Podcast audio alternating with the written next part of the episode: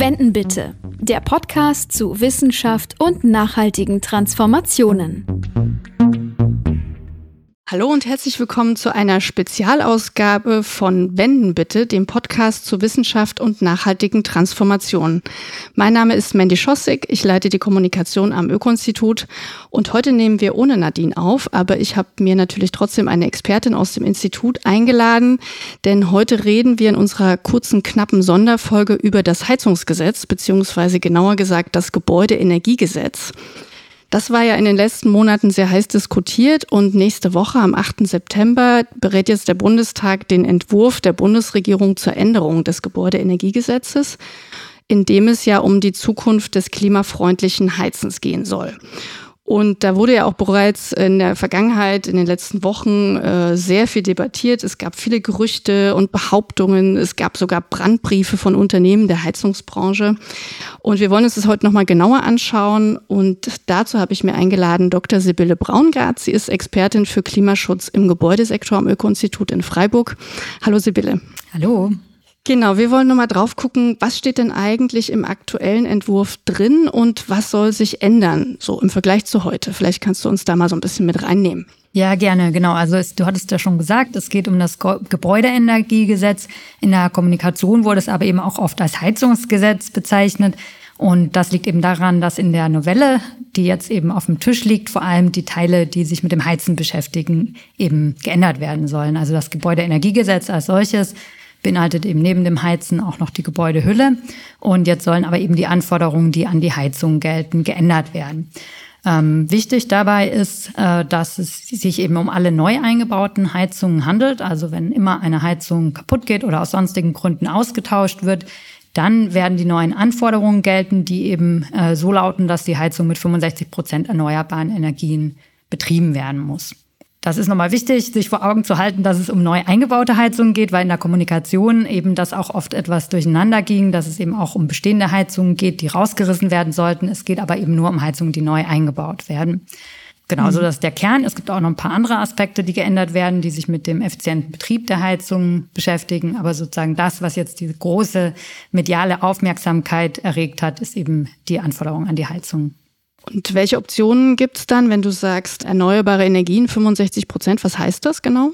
Genau, das heißt eben im Grunde, dass man wie auch immer das erfüllen kann, wenn man Einzelnachweis erbringt. Es gibt aber eben auch einige Optionen, die eben schon als Erfüllungsoptionen ähm, als Standardfälle genannt sind. Eine ist die Wärmepumpe, aber auch die Wärmepumpe in Kombination noch mit einer fossilen Gasheizung zum Beispiel.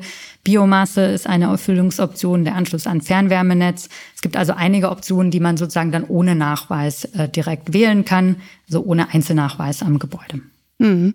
Und da hört man ja auch oft den Mythos, äh, der Staat gibt die Wärmepumpe jetzt quasi vor als die eine Heizungsoption. Wenn ich dir so zuhöre, stimmt das überhaupt? Das war auch einer der Punkte, der in der Kommunikation äh, durcheinander ging, äh, unter dem Schlagwort der Technologieoffenheit. Der Gesetzentwurf sah schon immer vor, dass eben alle Lösungen, die 65 Prozent erneuerbar sind, eben auch zulässig sind.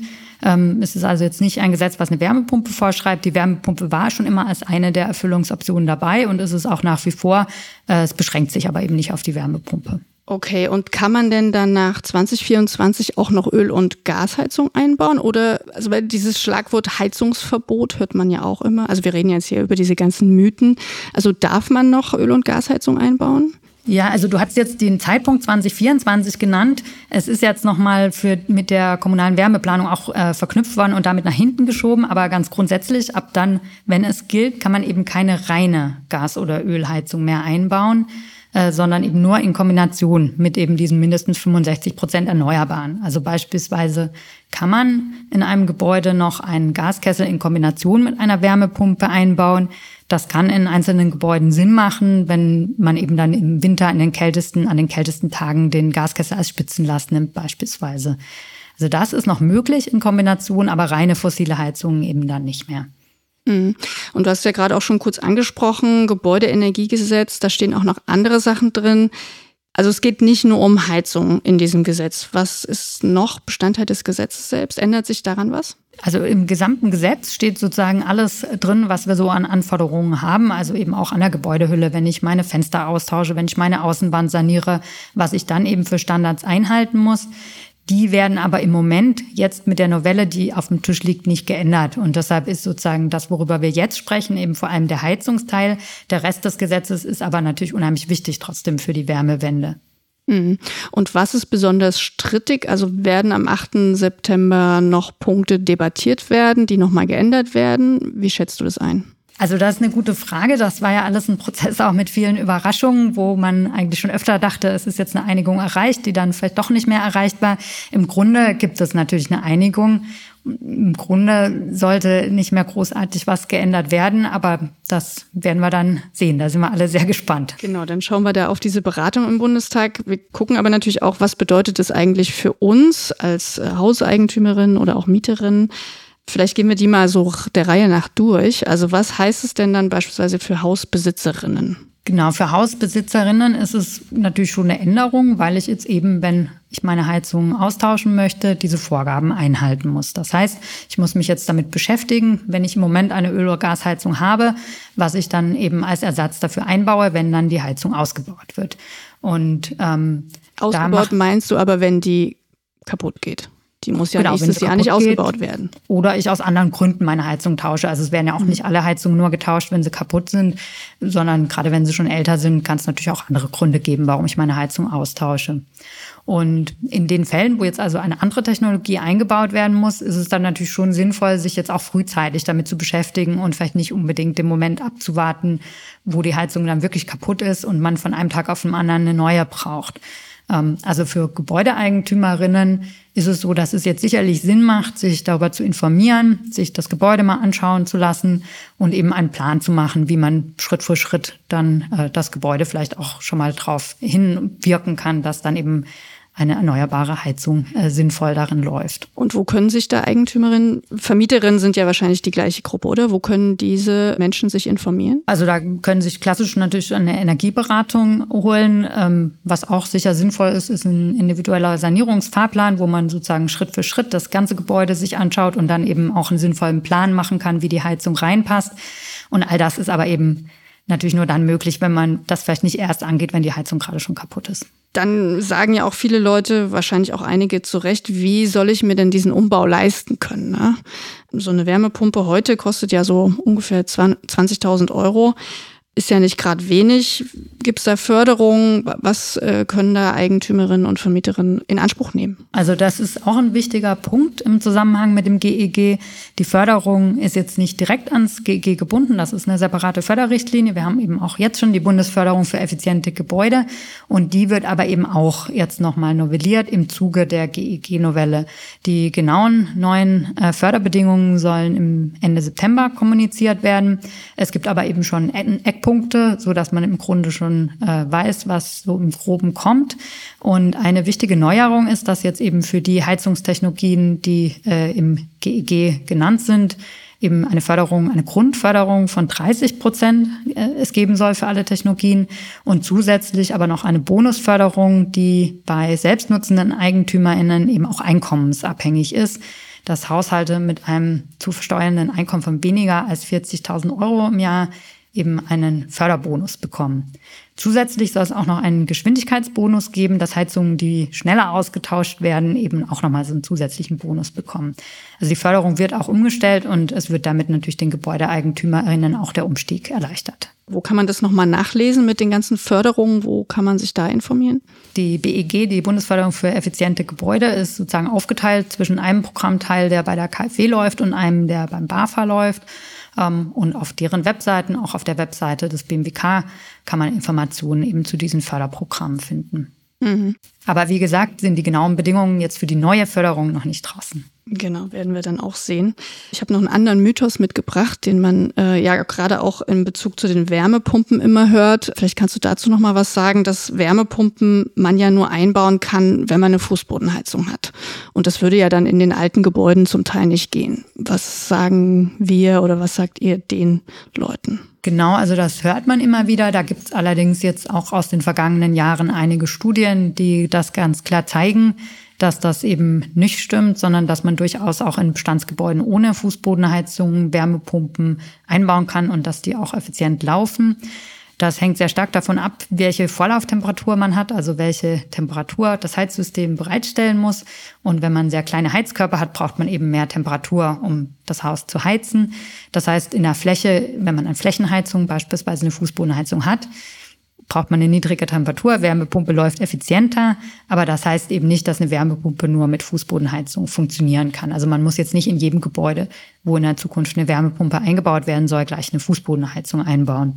Es gibt eben auch kleinere Maßnahmen, die man durchführen kann, man den einen oder anderen Heizkörper austauschen, die dann auch schon dazu führen können, dass die Vorlauftemperatur gesenkt werden kann. Und dann hattest du ja eben auch schon die Gebäudehülle angesprochen, also mein Schwiegervater hat jetzt eine Energieberatung gemacht und eigentlich die Wärmepumpe kam eher an dritter Stelle, nämlich zuerst die Fenster und die Gebäudehülle auch zu sanieren. Wie spielt es denn alles zusammen? Also sollte man nicht erstmal sanieren und dämmen und dann über die neue Heizung nachdenken? Das sind ja dann aber auch noch gleich viel mehr Kosten. Also wie, was kann man da Eigentümerin äh, sagen, wie, wie sie das stemmen können? Genau, also grundsätzlich aus dem Bilderbuch wäre das natürlich die schönste Lösung, dass man immer erst das Fenster oder die Gebäudehülle eben macht.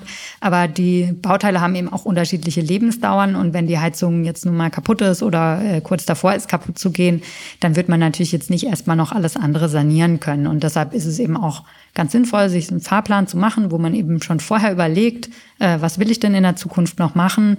Und gerade in solchen Fällen kann auch eine Hybridheizung eben sinnvoll sein, dass man sozusagen für den Zeitraum, wo man noch nicht gedämmt hat, eben noch einen Gaskessel zur Unterstützung mit dabei hat. Ähm, also das ist was einfach in der Praxis auch äh, dann nicht umsetzbar sozusagen, weil die Lebensdauern unterschiedlich sind. Mhm. Und äh, jetzt haben wir die ganze Zeit über Eigentümerinnen und Vermieterinnen gesprochen. Für Mieterinnen und Mieter, was ändert sich da? Weil da habe ich ja gar nicht so einen großen Einfluss auf die Heizung, die bei mir im Haus eingebaut ist. Genau, das ist eben auch eine spannende Diskussion, die auch im GEG e aufgegriffen ist. Ähm, dazu ist es erst einmal wichtig zu wissen, äh, wie das denn läuft, wenn eine Investition am Gebäude gemacht wird. Also wenn eine energetische Modernisierung gemacht wird, dann dürfen die Kosten eben anteilig auf die Mieterinnen und Mieter umgelegt werden. Also man kann acht Prozent der Kosten, die für die Maßnahme ähm, eben notwendig waren, auf die Miete umlegen und damit die Miete erhöhen. Das nennt sich Modernisierungsumlage und im GEG e selbst ist eben jetzt auch äh, mit beschlossen worden, dass es eben eine neue Modernisierungsumlage geben wird, die sich speziell auf Heizungssysteme bezieht ähm, und für die eben nochmal bestimmte Anforderungen gelten. Eine Sache, die dabei wichtig ist, ist es, dass es eben eine Kappungsgrenze gibt, also wie hoch die Miete insgesamt erhöht werden darf. Und die liegt bei 50 Cent pro Quadratmeter. Und das ist eben sozusagen das Maximum, das beim Einbau einer solchen neuen Heizung umgelegt werden darf. Also das ist die Investitionsseite. Äh, die Mieter sind also dadurch betroffen, dass dann die Investition umgelegt werden kann und die Mieten eben steigen. Dann haben wir auf der anderen Seite die Energiekostenseite. Äh, wenn eben durch die neue Heizung Energiekosten eingespart werden, profitieren davon auch die Mieterinnen und Mieter, was ja auch nochmal ein Unterschied ist zum selbstgenutzten Eigentum, wo eben die Investition bei Eigentümer liegt und aber auch die Energiekosteneinsparungen. Und da ist es dann eben auch nochmal spannend, weil die Entscheidung für die neue Heizung ja eben vom Vermieter, von der Vermieterin getroffen wird, und das aber eben Auswirkungen auch auf die Energiekosten hat.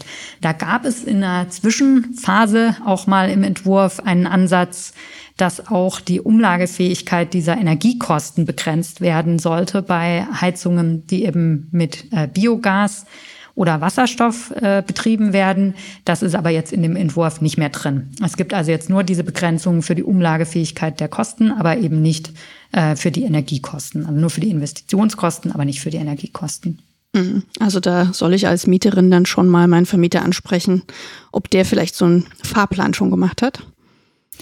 Das kann man durchaus auch mal machen, äh, wenn man als Mieterin überhaupt im Bilde darüber ist, was man denn für eine Heizung hat, wie alt die denn ist. Ähm, und ich glaube, es, es gibt jetzt durchaus bei Mieterinnen und Mietern auch ein stärkeres Interesse an der Heizung, gerade im Zusammenhang mit den sehr hohen Energiekosten, die wir auch im letzten Jahr gesehen haben. Also das äh, ist sicher sinnvoll, weil man ja durchaus betroffen ist dann von der Entscheidung. Und wenn du sagst, die Energiekosten sinken, dann meint es, weil die Heizungen, die neuen Heizungen effizienter sind und weniger Energie verbrauchen. Die Wärmepumpe verbraucht sozusagen in Kilowattstunden weniger Energie als die Gasheizung. Allerdings ist die Kilowattstunde auch deutlich teurer. Ähm, und es hängt dann eben auch von der Effizienz ab, mit der das Gerät läuft. Und das ist eben auch nochmal ein wichtiger Punkt, dass sozusagen die Mieterinnenseite ein starkes Interesse natürlich daran hat, dass das Gerät effizient läuft, während die Vermieterinnenseite da jetzt erstmal kein wirtschaftliches Interesse dran hat. Mhm. Ähm, das ist eben auch nochmal ein Punkt, der wichtig ist, sozusagen, dass die Effizienz eben mit betrachtet wird. Da gibt es eine Grenze, die jetzt auch im GEG e vorgesehen wird. Vorgesehen ist, dass eben Heiz äh, Wärmepumpen mit einer sehr niedrigen Effizienz dann nur zur Hälfte umgelegt werden dürfen, damit sozusagen die Mieterinnen und Mieter nicht einerseits die hohen Investitionen tragen und andererseits die dann auch sehr hohen Energiekosten. Mhm. Ich wollte jetzt äh, als nächstes nochmal ein anderes Thema ansprechen, was du schon ganz kurz gestreift hast. Die kommunale Wärmeplanung, die ist ja auch verknüpft mit diesem Gesetz und spielt eine große Rolle. Was heißt es eigentlich genau, kommunale Wärmeplanung? Das ist eine ganz wichtige Verknüpfung. Und die kommunale Wärmeplanung ist erstmal jetzt einfach äh, eine, ist einfach vorgesehen, dass Kommunen ihre Wärmeversorgung anschauen, wie sie jetzt ist, sich anschauen, welche Potenziale es gibt für die Umstellung auf erneuerbare Energien und dann eben lokal aufgelöst sich anschauen, in welchen Gebieten welche Wärmetechnologien eben für die Zukunft zur Anwendung kommen sollen. Also dass ein Plan gemacht wird, wie wird die Kommune, wie wird die Wärmeversorgung der Kommune klimaneutral. Und es gibt jetzt eben die Verknüpfung zum GEG e insofern, die macht auch insofern Sinn, dass äh, eben wenn ein Fernwärmenetz ähm, in einem bestimmten Gebiet geplant wird, dass es dann natürlich wenig Sinn macht, wenn die GebäudeeigentümerInnen sich dezentrale Systeme einbauen. Jetzt haben wir allerdings diese Verbindung zur kommunalen Wärmeplanung, die ja gleichzeitig damit einhergeht, dass der Eintritt der Anforderungen einfach nochmal um zwei Jahre beziehungsweise vier Jahre verschoben wurde. Also für Kommunen mit mehr als 100.000 Einwohner gilt es eben erst ab Juni 2026 mit weniger ab Juni 2028. Und das ist natürlich schon eine deutliche Verschiebung. Also auf der einen Seite macht das sicher Sinn, gerade in Gebieten, wo Fernwärme wirklich zur Debatte steht. Auf der anderen Seite haben wir jetzt eben schon eine sehr große Verzögerung. Also ursprünglich war ja geplant 1.1.2024 überall. Und da haben wir jetzt eben einfach schon eine starke Verzögerung, was gerade in Anbetracht der Tatsache, dass es natürlich auch viele Gebiete gibt, wo man eigentlich nicht viereinhalb Jahre braucht, um festzustellen, dass vielleicht kein Fernwärmenetz hinkommt. ist einfach sehr umfangreich dann die, die Verzögerung. Und da würden wir schon auch sagen, dass die Kommunen nicht bis zum letzten Tag warten sollen, sondern das auch eine Aufgabe ist, die ja jetzt angegangen werden muss. Ja, das, das ist schon eine Aufgabe, die angegangen werden muss, ist aber natürlich auch eine relativ große Aufgabe, wenn alle Kommunen das machen müssen. Also wir haben einige Bundesländer, die ohnehin schon eine verpflichtende kommunale Wärmeplanung haben und wir haben eben auf Bundesebene den äh, Prozess, dass das Gesetz zur Wärmeplanung eben jetzt im Kabinett beschlossen wurde und ähm, wo das dann eben für den gesamten, das gesamte Bundesgebiet verpflichtend sein wird. Ähm, also das ist natürlich sinnvoll, das zu machen und es ist sinnvoll, das anzugehen. Ähm, was eben ein bisschen kritisch ist, ist einfach, dass das gesamte Gebäudeenergiegesetz jetzt damit auch sozusagen an diesen Fristen hängt, beziehungsweise eben an diesem 2026, 2028 was im Vergleich zum ursprünglichen Startdatum einfach doch nochmal deutlich weiter hinten ist. Mhm. Und wir haben einfach ja Klimaziele für 2030 und das wird natürlich sehr viel schwieriger, die zu erreichen, je später man anfängt. Wir machen das ja alles, um mehr Klimaschutz im Gebäudebereich zu erreichen. Und deshalb wäre jetzt nochmal meine Frage aus deiner Sicht, wie wichtig ist das Gesetz jetzt, das Gebäudeenergiegesetz, um diese Ziele zu erreichen? Also das Gebäudeenergiegesetz ist schon sehr wichtig. Im Gebäudesektor haben wir die Klimaziele jetzt dreimal in Folge verfehlt. Also wir haben ja im äh, Klimaschutzgesetz eben auch die sektoralen Ziele und die hat der Gebäudesektor jetzt auch als einziger dreimal in Folge verfehlt. Und auch die Berechnungen, beispielsweise im Projektionsbericht, zeigen, dass das eben auch in der Zukunft sehr wahrscheinlich ist, dass das der Fall ist. Und das Gebäudeenergiegesetz jetzt mit der Novellierung des Heizungsteils ist dann natürlich ein ganz wichtiger Beitrag. Ähm, es gibt verschiedene Abschätzungen, wie viel Einsparung das bringt. Aber auch ohne sich jetzt genau die Zahlen anzuschauen, liegt es natürlich auf der Hand, dass wenn wir 2045 klimaneutral sein, sein wollen und Heizungen 20 Jahre oder manchmal auch länger halten, dass wir dann eigentlich überhaupt keine fossilen Heizungen mehr einbauen dürfen und dass sozusagen jede fossile Heizung, die eingebaut wird, uns dann Emissionen verursachen, die gar nicht mehr vereinbar sind mit dem Ziel der Klimaneutralität. Also das ist schon ein sehr wichtiger Beitrag. Aber wenn ich es richtig verstehe, dann reicht das nicht aus, so wie es jetzt beschrieben ist in dem Gesetz. Also diese Verschiebung ist ungünstig, sagen wir mal.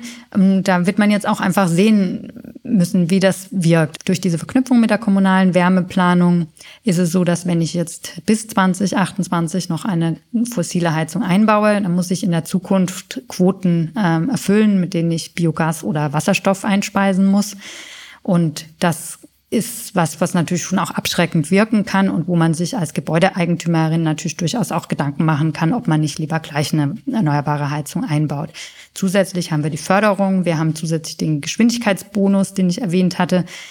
Deshalb wird man einfach dann auch sehen, wie sich einspielt, wie sich am Heizungsmarkt darstellt.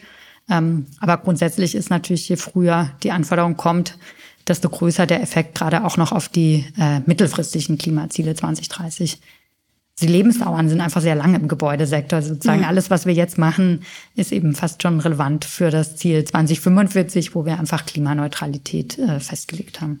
Mhm. Und wenn wir jetzt uns aus dem Heizungsgesetz, Gebäudeenergiegesetz noch mal ein bisschen rausheben, was braucht es dann aus deiner Sicht noch für das Erreichen der Klimaziele dann eben? Also der andere wichtige Bestandteil im Gebäudesektor ist dann eben natürlich die Effizienz der Gebäudehülle. Da hatten wir ja vorher auch schon ein bisschen drüber gesprochen. Einerseits im Fall der Wärmepumpe auch der direkte Zusammenhang, dass die Wärmepumpe effizienter läuft. Aber auf der anderen Seite ist natürlich in jedem Gebäude Effizienz wichtig. Jede Kilowattstunde, die ich nicht verbrauche, verursacht mir keine Emissionen, muss ich auch nicht bezahlen bei hohen Preisen und äh, ist auch im Zuge der Energieimportabhängigkeit natürlich sinnvoll. Also Energieeffizienz im Gebäude ist natürlich extrem wichtig. Da steht jetzt so ein bisschen die nächste Diskussion ins Haus mit den Effizienzstandards, die eben auf EU-Ebene in der EU-Gebäuderichtlinie diskutiert werden.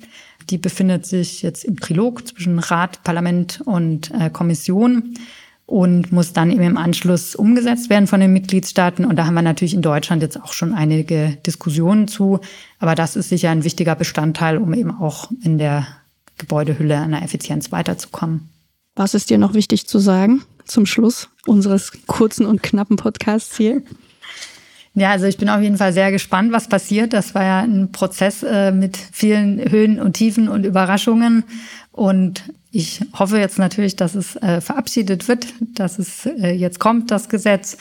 Manche Dinge hätte man sich sicher anders gewünscht, aber es ist eben wichtig, da jetzt einfach voranzukommen und äh, dass die Diskussionen darum jetzt auch irgendwann beendet sind. Okay, und unser Podcast ist jetzt auch schon zu Ende. Unsere Spezialfolge zum Gebäudeenergiegesetz. Und beim nächsten Mal reden wir dann wieder etwas ausführlicher, auch wieder mit Nadine an meiner Seite, über die Circular Economy.